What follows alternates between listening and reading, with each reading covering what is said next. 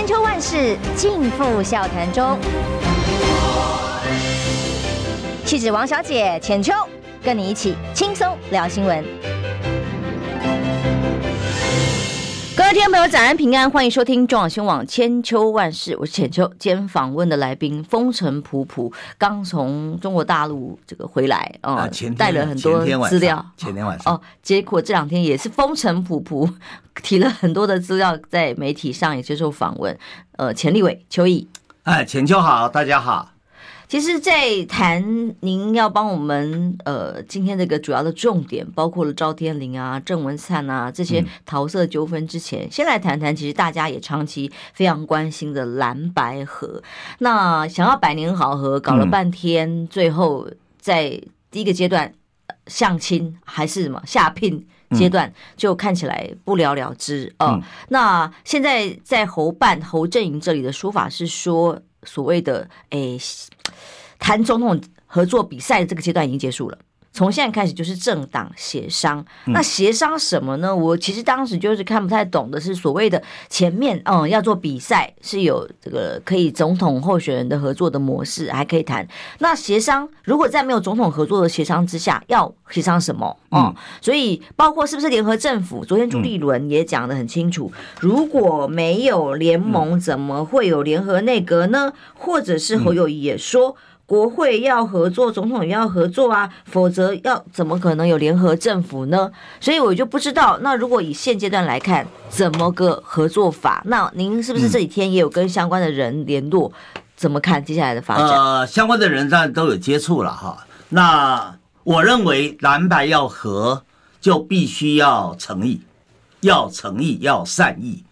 那国民党也要放弃他一贯老大的心态。国民党这些老大冲纸老虎的一些传统的做法，在大陆国共谈判的时候就吃了瘪。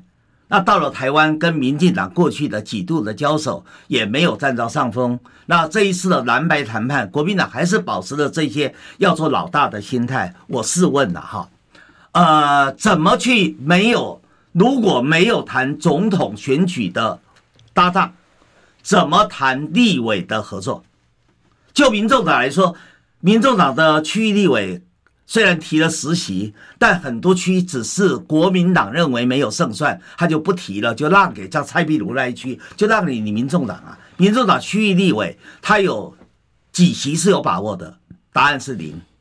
所以基本上，如果要合作谈纯粹谈立委的合作。那没有什么空间可以谈呢、啊。目前就是三席，不用进一步谈，他们也已经有一定的共识，就是三个地区而已。对呀、啊，没错啊。所以说，你基本上如果不跟总统选举一起谈，那你不是等于在吃民众党柯文哲的豆腐吗？那柯文哲怎么去怎么去说服他党内的党内的同志、党内的干部、他的支持者？说他愿意让步，愿意接受国民党的那些根本不可能接受的条件，而且国民党一直咬着。好，一直咬的这个什么开放式民主啊，开放式民主初选，好，一下子要全部都是，那一下子说我已经折中啦，我只百分之五十啊。他他说我都可以当正的，也可以当副的啦，我已经三次退让了哟。但是他所谓的可以当正也可以当副的侯友谊的说法，你不觉得他其实也是在吃豆腐吗？因为他所谓可以做正也可以做副，前提是游戏规则是什么？游戏规则还是百分之五十是。这个民主开放式选举啊，孙大千都讲过啦。我觉得孙大千昨天讲的很好啊。你加了这个条件，就是代表要使蓝白河破局的，所以你不怀好意嘛。就如同侯友谊一天到晚都在讲说用结婚来比喻蓝白河，你不觉得听起来也有点不伦不类吗？你用结婚好，那用结婚来谈的话，如果把政治的 政治的合作把它描述成所谓的婚姻，用婚姻来比喻的话，那侯友谊前一段婚姻还没有结束啊，还在进行中啊。他前一段婚姻，他的对象不是新北市市民吗？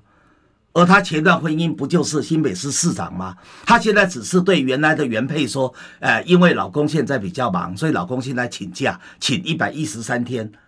结果一百一十三天，他又跑去公开的对另外一个他想要结合的对象说，他要跟他结婚，而且限期二十五号要决定，还给个 D day。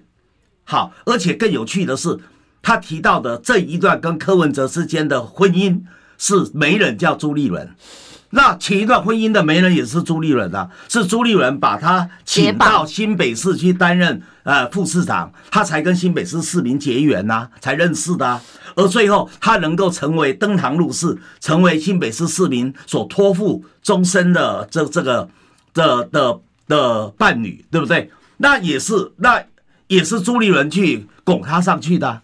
所以两个婚姻的媒人都是朱立伦，我觉得这个比喻也不伦不类了。这个比喻，说实话，我听起来也觉得挺恶心的，鸡皮疙瘩直起。所以要进行谈判，我不认为蓝白河已经走到绝路。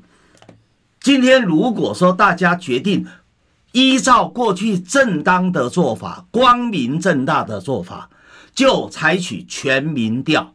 来得及呀、啊？怎么会来不及呢？侯友宜他们已经讲了，现在开始不会再有全民调了呀。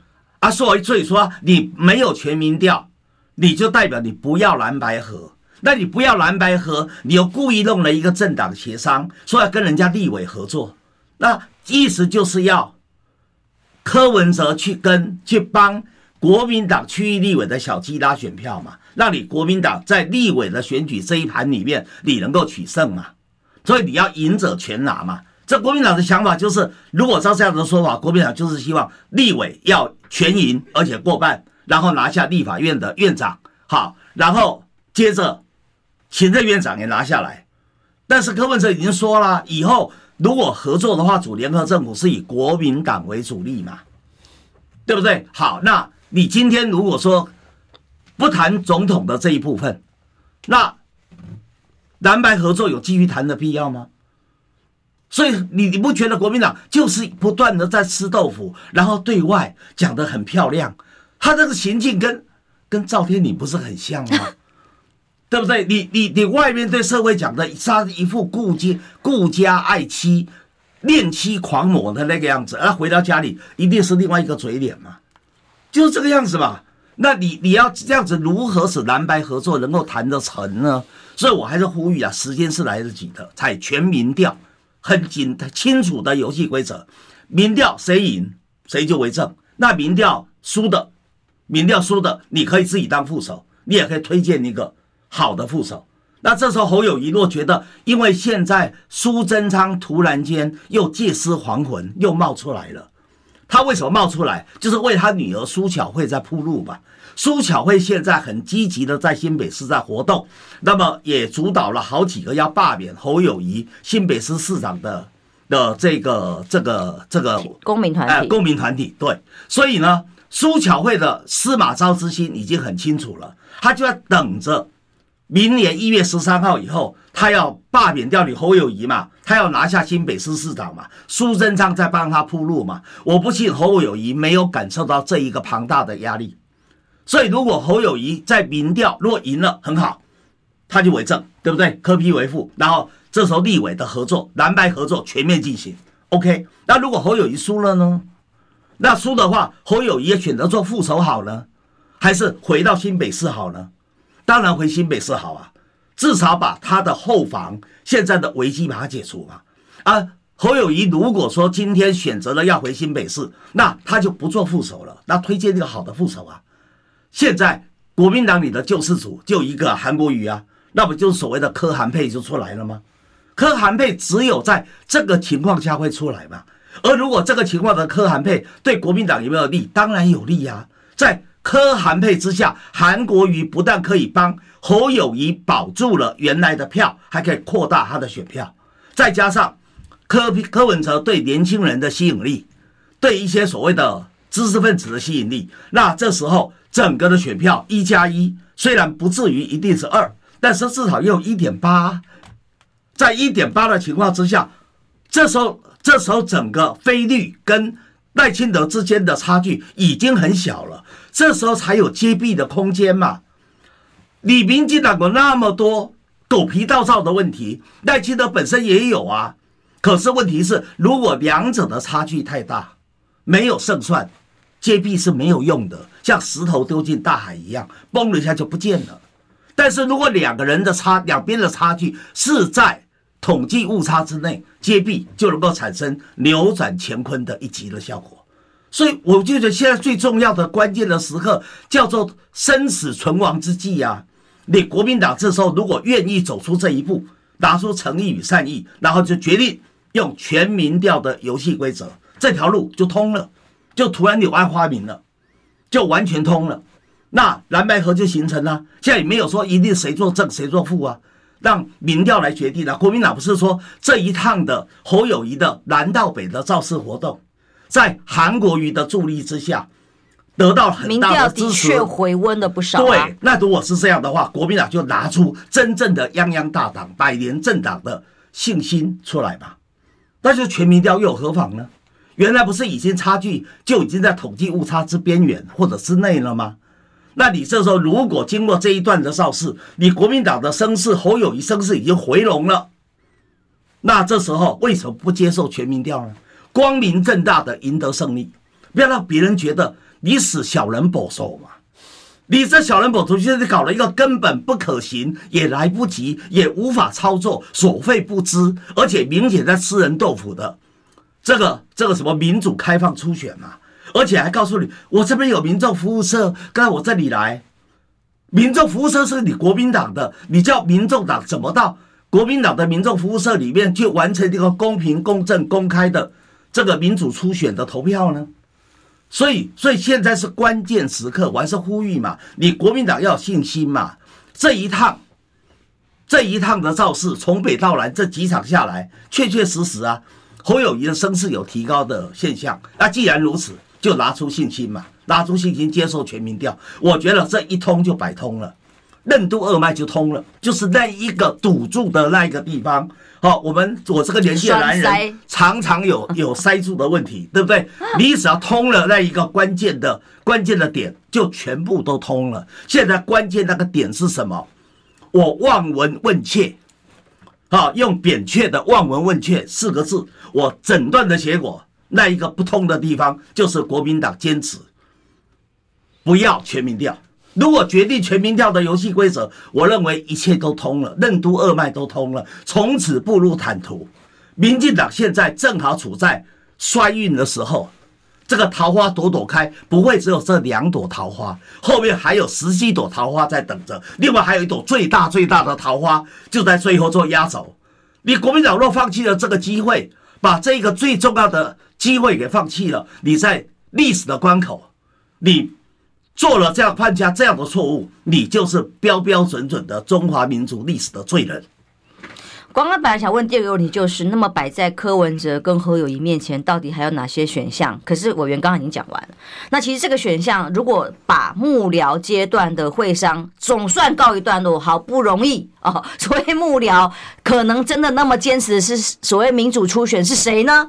答案大家都知道。如果这个阶段把幕僚的角色摒除掉之后，有没有可能到下个阶段还有机会谈全民调？其实，因为昨天的谈话，大家观察到朱立伦跟侯友谊，我们都在看这一点，他还有没有可能全民调，或者是其他的机制？这个部分他们昨天已经打了个叉了，所以都已经过去了。我们不会再谈的时候，大家就会觉得说：哇，那不就没有选项了吗？就只能各自努力啦。那真的如果没有总统合作的层次之下，立委合作。写晚了，也没有什么空间的啦，因为各自都已经提名完，大家都努力成一个阶段的啦，也不可能这个时候把人家已经提名的人在选举的人把他退回来嘛，不可能了嘛。所以立委其实合作有限。那联合政府是今天柯文哲要开记者会的内容，那他内容怎么提？如果对方说我们连总统合作都没有的话，我也没有下一步联合内阁联合的联盟的可能性的话，嗯，那其实就是死胡同，没有选项。对啊，联合政府也变成海市蜃楼嘛。如果你今天没有打通我刚才讲的那个那个堵住的部分，让任督二脉通，你谈联合政府，那也只是未来的理想，也只让大家暗爽一下这样而已啊。嗯，所以基本上其实民意有在变动，深蓝的民意，因为这一波有一些民众反而觉得，哎，柯文哲好像一直在吃侯友谊豆腐哦，或者是侯友谊这边好像真的有委屈哦，或者他已经提出了办法了，但。这个柯文哲却一直坚持自己的完毫不退让，因为民众这变成各各说各话，各自解读了。因为民众不是那么了解什么叫做民主开放式初选。我说过了，我一开始在前就正常人都觉得那个不合理啦。一但是如果不了解的一般的人，他会认为民主是好的，开放也是好的，初选也是好的，所以把民主开放初选这六个字合起来，一定也是好的啦，就犯了一个合成推理的谬误嘛。你三个都是好的，但是合起来是坏的。民主开放初选，民主好的，开放好的，初选好的，但是民主开放初选合在一起就是不可行，他就是没有办法做。第一个来不及，第二个所谓不知，第二个造成不当动员，第三个要跨跨党派合作。在现在这个紧急的时刻，你根本做不下去，没有互信，所以他即使你去运作的话，到最后他只会劣币驱除良币，他不会产生一个选贤与能的效果，推不出一个最具有胜算的人。那柯文哲不是傻瓜，柯文哲会知道说，你搞这个民主开放初选就是个阴谋，就是一个入我于罪的阴谋，所以还用砒霜来形容。那。国民党的折中方案是说，哎，可以五十对五十，可以六四，也可以七三，都可以谈。那柯文哲比喻很形象啊，柯文哲比喻就是说，你今天喝一一罐的砒霜也是死，喝半罐也是死。说实话，喝一口也是死。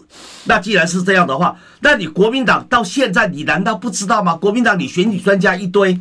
对不对？连我台大的学生孙大千都跳出来发出不平之鸣了，大家都知道嘛。所有的人呐、啊，国外的学者翁履中啊等等，所有人对于这个制度都没有办法接受。我们进一下广告回来，那所以还有选项吗？那再来就是大家都觉得，哎呀，这个两岸一家亲，在民进党发生这个抗中大将。策反的消息之后，对于选战脚步来讲是大受冲击。可是如果在野党都还没有办法站稳的话，这个冲击好像也就是 滴两滴这个洪水，以为是洪水，搞了半天就涓涓细流流过去就没事了嘛。嗯、休息一下，马上回来。我关心国事、家事、天下事，但更关心健康事。我是赵少康，推荐每天中午十二点在中广流行网、新闻网联播的《听医生的话》。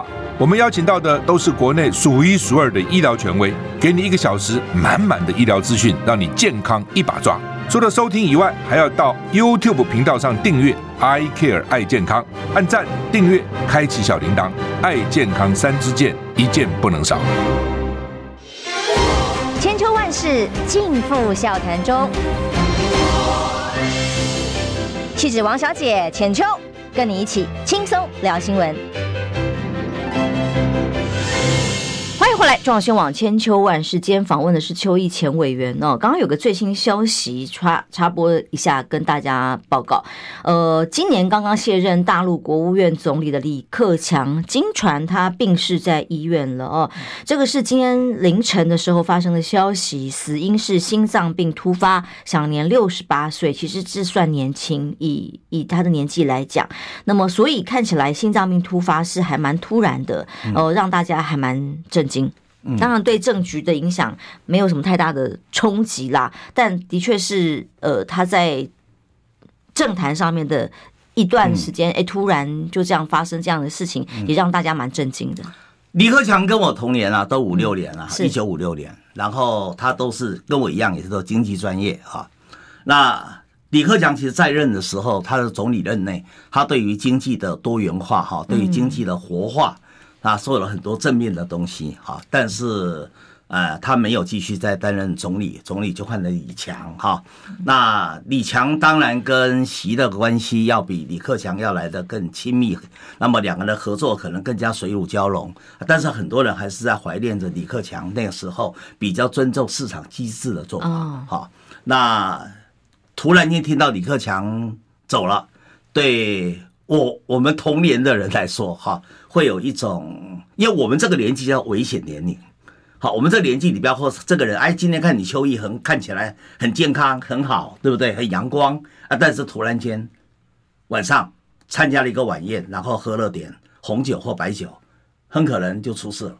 嗯，好，这就是我们这个年纪是最危险的年龄。好，那李克强没有过了这一关，好，很显然他可能因为心情上没有办法疏解。好，所以我也我也用这个事件来劝劝大家，政治的事情把它放轻松，大家都吃瓜群众嘛，对不对？好，只是谁吃的瓜比较大，谁吃的瓜比较小，好，谁比较接近那个吃瓜的那个切瓜的人啊，谁离切瓜的人还比较远哈，所以也不要把自己就到最后过度的入戏，就变成自己跟切瓜的人是是一体的。你把它切瓜人是一体的时候，他的喜怒哀乐就全部到你的身上来了。而他所谓的喜怒哀乐，很可能是策略性的喜怒哀乐，他又不是真的喜怒哀乐，他是透过别人放话的喜怒哀乐。所以你如果太太在意这些东西的话，你就很可能自己的健康成为了一个一把杀猪刀。哈，你们先去谈分鸡猪肉的问题啦。首先，这这个分猪肉的那一把。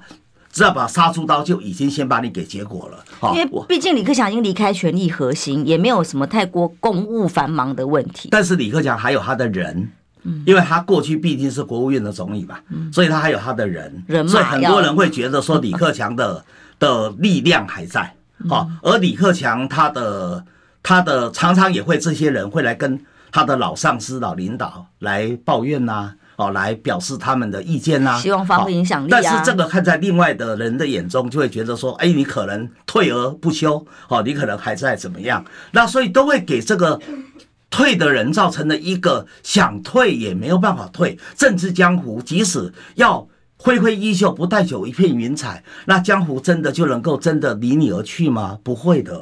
很多人想离开江湖，可是身还在江湖中。心还在江湖中，还正在还正在红尘之中，所以到最后一样，红尘里面的滔天巨浪，你还是难免受到伤害嘛。好，所以看了李克强这个年纪就走，其实他应该是他过去的健康情况也挺好，没有什么太严重的问题。在走在离开总理位置的那一刻，李克强出来走起路来还是龙精虎猛啊，看起来神清精神神采奕奕啊，那。突然间发生这个，我真的有点惊讶，就好像是当年跟我交过手的金管会的主委龚兆胜一样嘛。的确是蛮突然。他也跟我同年呐，但也是健康状况都很好。突然间到喜来登去参加晚宴，吃饭之后也很好。回来下来的时候，为了蹲下捡，为了笔掉到地上去捡了下笔，人就下去就倒下去了。好，我尊敬的长辈江敏坤也是如此嘛，就说。这时候，很多我这个年纪的人还是以身体为重啊，政治放轻松，好，把自己当成一个可能离切切瓜的人比较近的吃瓜群众就好了，不要把很多事挂在心上。其实这对政治人物来讲，更是可以看得长远一点哦。如果双手一蹬啊就走了的时候，你留下的历史定位是什么？那是当时那一刻的历史权位吗？哦，你什么位置很重要吗？还是你在这个过程当中扮演了什么角色？那后人怎么看待你？嗯、那现在蓝白合的这个角色也是一样，大家都一直期待能够合作，由下而上，好多民众都想当统姑，不是吗？至少我们我个人也是这样，邱委员也是。但大家在努力的过程当中，到底各自还有什么选项？刚刚谈前一段谈了这么多，看起来侯友谊的选项就是这样了。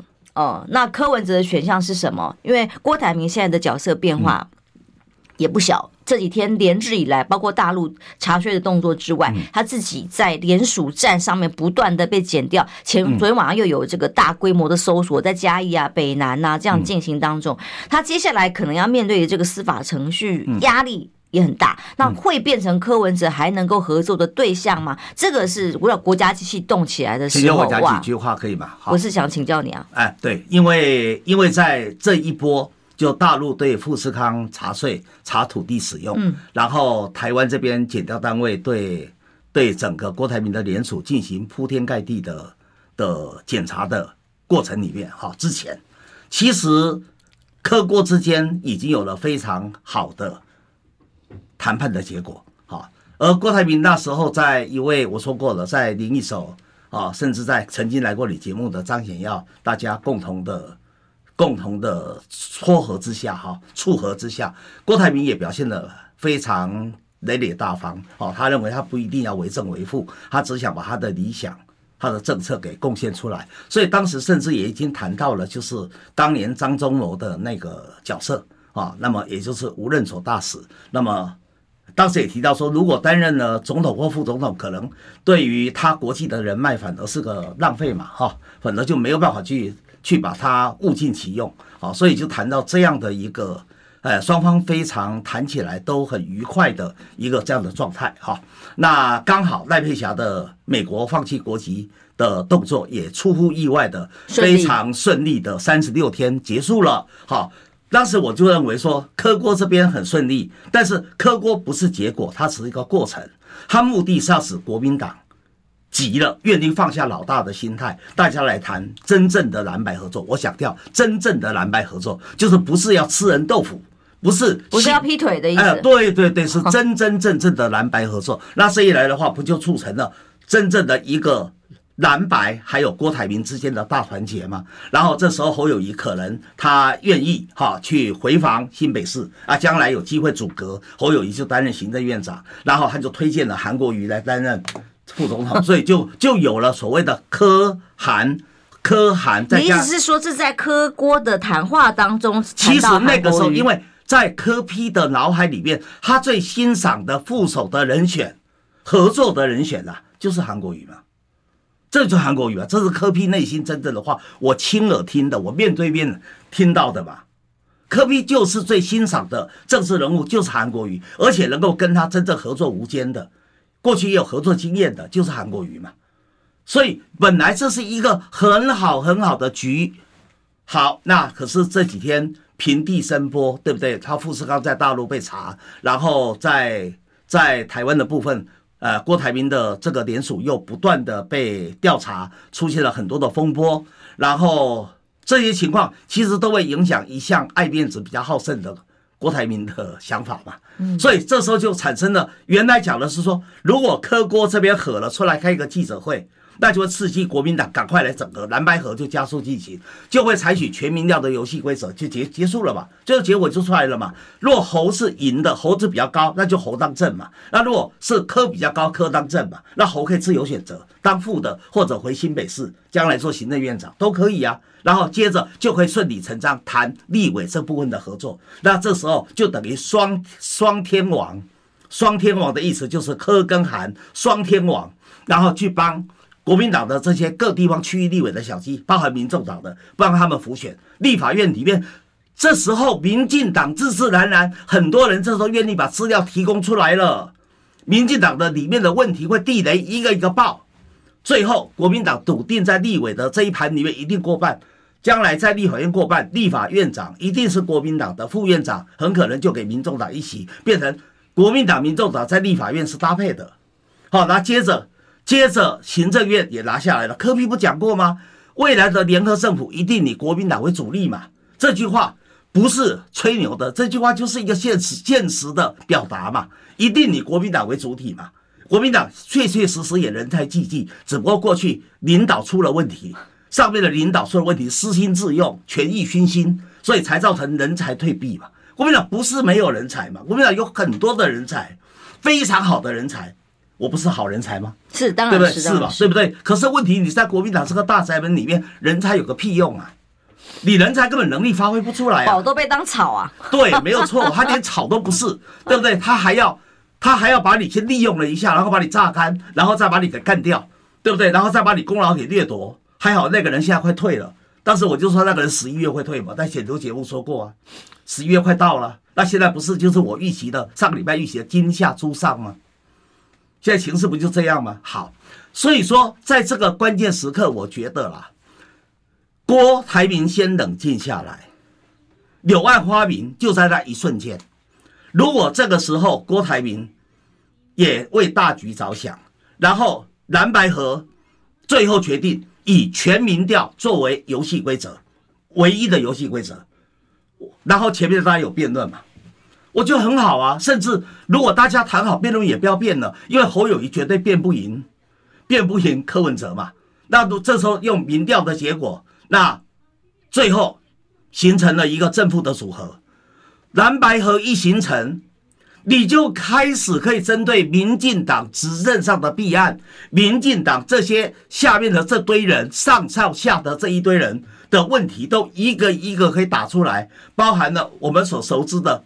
蔡英文的假博士案，人家英国行政法院都有结果了，在美国纽约的桥宴上，彭文正还拉着，还啊，这这你访问他，彭文正在跟你视讯时候讲的，他把他拉到旁边去，跟他讲，提醒他蔡英文的假博士案可以打。侯友谊回来也没有动啊，你总不能每次都告诉人家说，我等到选上了以后，我成立特侦组来动，这个没有诚意。要打 B，，今天就开始打，打毙没有说等到以后怎么样才打毙的，所以，所以我觉得成与败，向上提升，向下沉沦，就在一瞬之间，在国民党的善念，他对这一个台湾。台湾人民的善念就在这一瞬之间，若是决定全民调的游戏规则，所有的问题全通了，全解了，任督二脉就通了，我们谈下架民进党才有真正的意义嘛？现在不是只有。蓝的、非绿的期望下架民进党，连民进党里面非新潮流的都在期待 下架新潮流，哈，吃干抹净，派系已经是啊，而且吃下去，吃相是恶劣到极点的。在这样的情况之下，你如果不掌握出这个名气，你真的对不起台湾，对不起台湾人民，你更对不起历史，对不起你后代的子孙。当过了。几十年、一百年以后回头来谈历史定位，就是你这个老爸或者祖老阿公啊，就是你当年一念之差，造成了今天台湾的结局嘛。所以啊，这个环环相扣的剧情跟剧本，就、嗯、因为 本郭台铭的变数，所以没有照你们预期的走。你的意思是说，原来柯郭的这个共识已经具体。到我们无法想象的程度，但他们这样的具体的结论，因为这些一连串包括大陆的动作，跟在国家机器去查联署站的各种呃贿选等等的这些事情，所以整个计划变了，呃，以至于连现在蓝白河也崩了。那也没有崩，我还是乐观派。乐观啊，我认为我我我是一向的乐观派。你没有乐观的想法，你怎么活得下去呢？难道？因为因为这样而得了抑郁症吗？所以我还是乐观的。我认为最后的关头，科国之间一定会有合作的结果，然后一定会促成的压力会逼死国民党来愿意参与蓝白合作。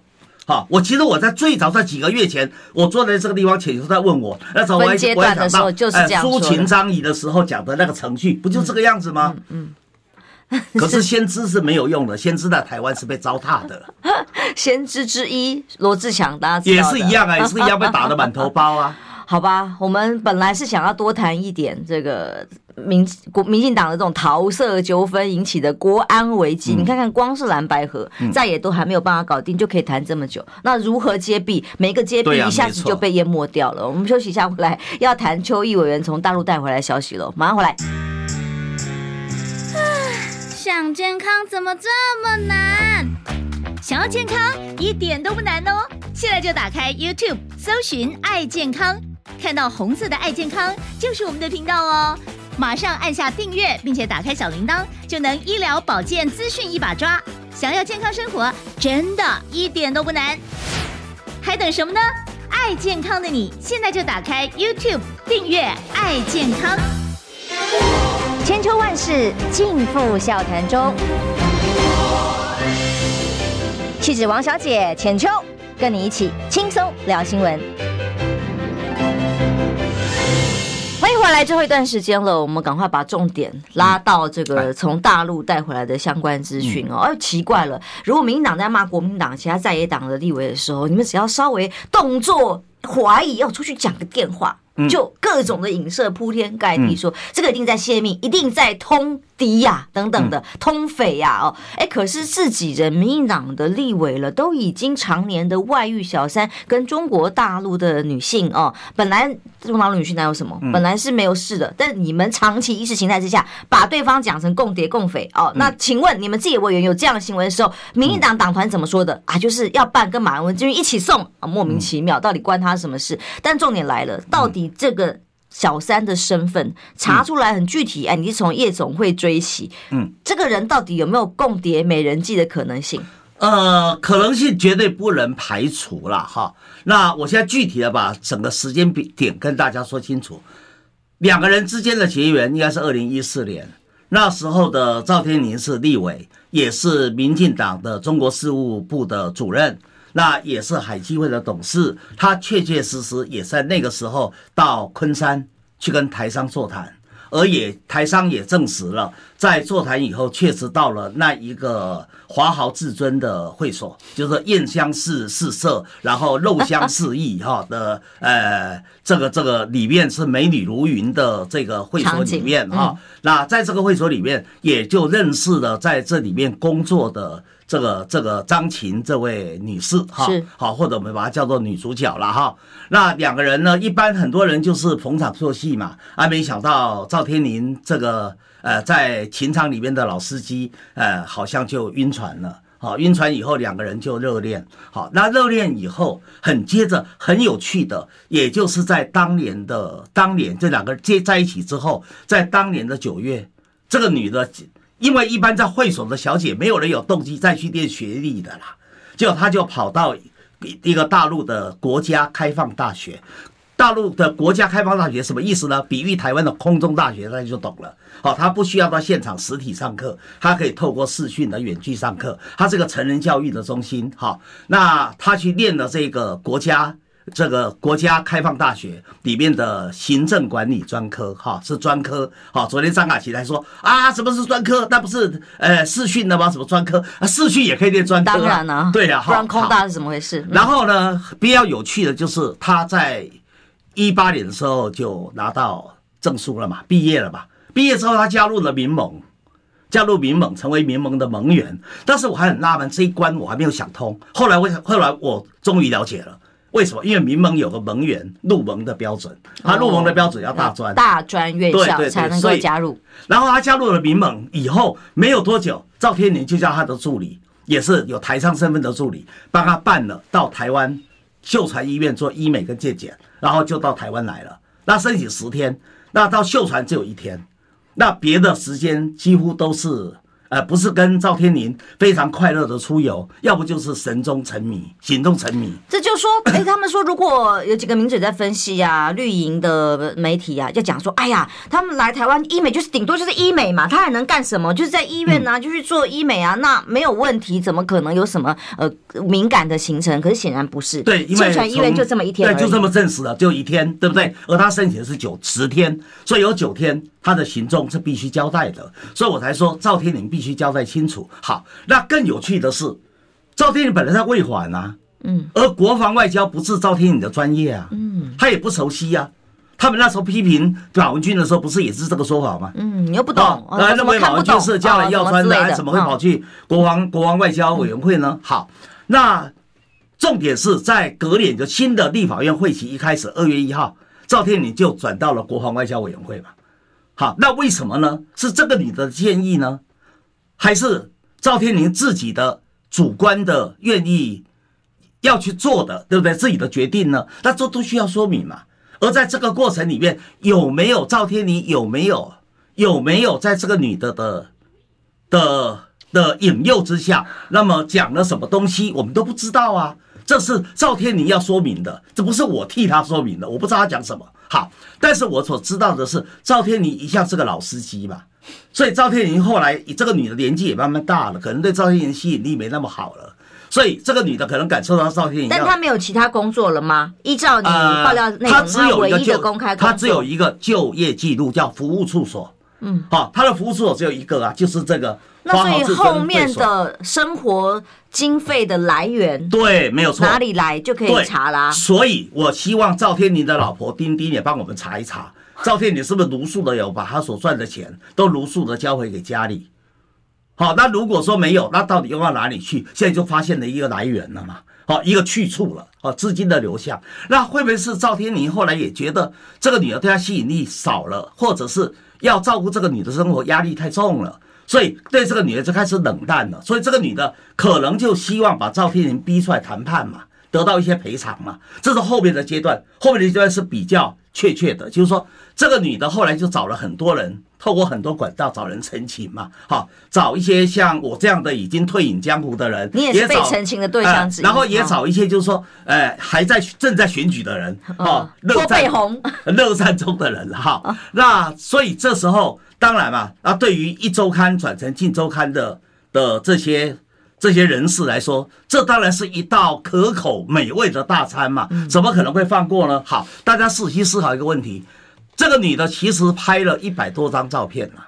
很多人都知道这这个一百多张照片的内情，但是这个女的公布出来的只有都是白天的，都是户外。户外，好，所以真正比较要命的其实是晚上，其实是室内的。其实是比较激情的，你们觉得那个照片已经够激情了，可是如果看到了其他照片，那可能更激情嘛。但他现在一说那个，反正就是我犯的错误，家人都原谅了嘛，就过去了嘛。呃，那国安层次有什么办法可以去追查有没有问题？其实他觉我觉得我觉得就是像马文君那时候他们处理的标准啊，那时候检察总长邢太烧不是立马三箭齐发吗？高检署外犯罪，然后台北地检署是贪污跟泄密，查金流呃对高雄对不对？包括查往来资讯，对讯息里面有没有疑似泄露的一个司法。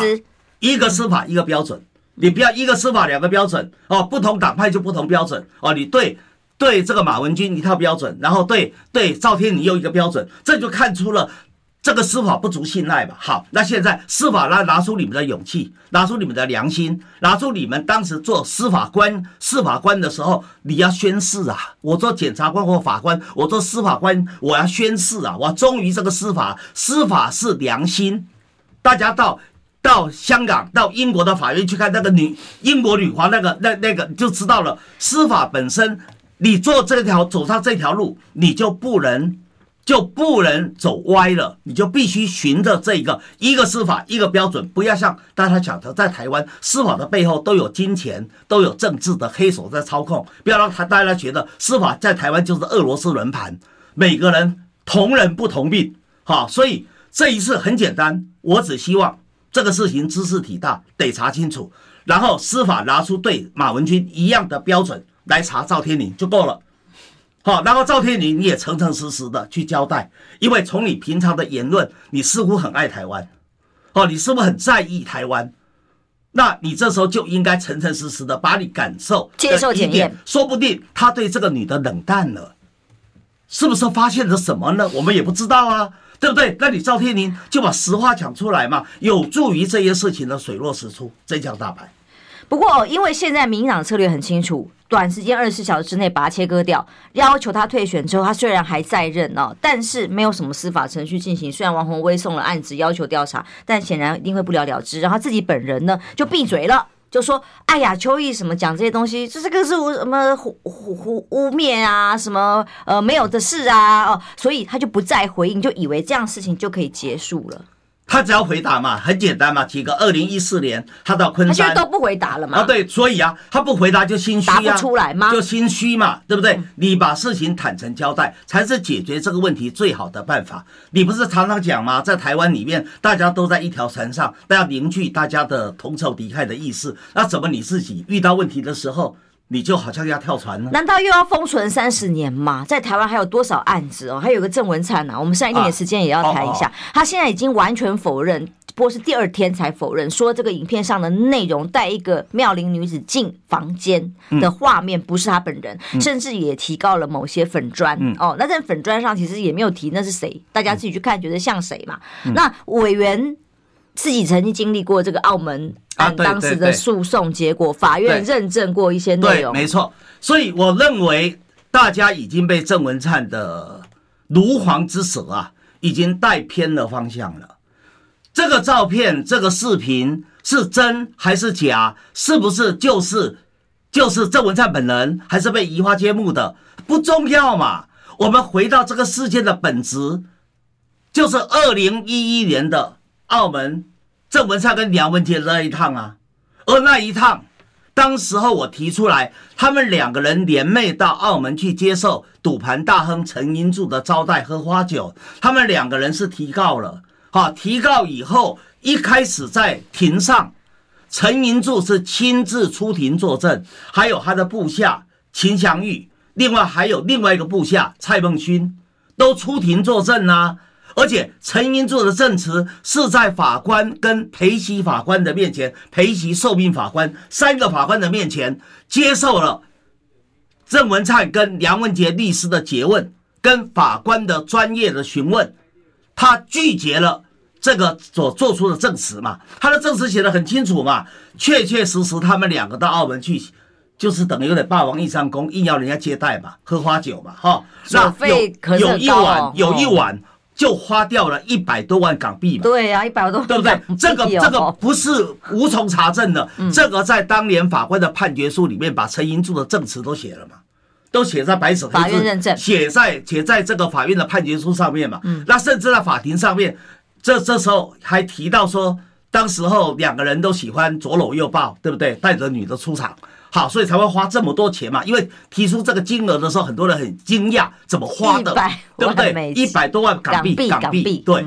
所以，所以当时还提到说有有带两个女的出去嘛。好，那现在到底出去去哪里？为什么后来我没追？